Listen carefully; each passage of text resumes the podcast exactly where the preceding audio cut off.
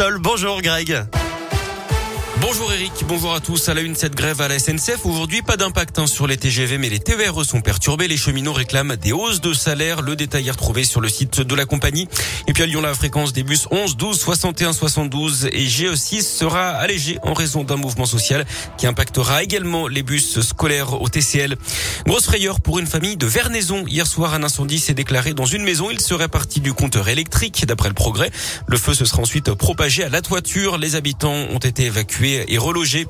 Une directrice d'hôpital en garde à vue dans la Loire. Cette responsable de l'hôpital de Charlieu et de l'EHPAD de Saint-Nizier sous Charlieu est soupçonnée d'avoir détourné 250 000 euros.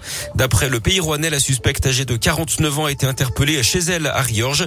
Elle est accusée d'avoir attribué un marché public de sécurité à une entreprise créée par l'un de ses proches en 2015. Cette société n'a fourni aucune preuve de prestation quelconque et une partie des fonds qui lui étaient versés par les établissements de santé revenait ensuite sur les comptes de la directrice. Du sport du foot, la France termine sa campagne de qualification mondiale 2022 au Qatar sur une bonne note. Les Bleus déjà qualifiés se sont imposés 2-0 en Finlande, but de Karim Benzema et de Kylian Mbappé. À noter la blessure du Lyonnais Léo Dubois sorti juste avant la mi-temps. C'est l'Ukraine qui jouera les barrages après sa victoire en Bosnie 2-0. Le basket avec l'Euroleague, pas de miracle pour l'Asvel. Les Villeurbanais privés de 4 joueurs se sont inclinés 87 à 74 hier soir à l'Astrobal face au Real Madrid.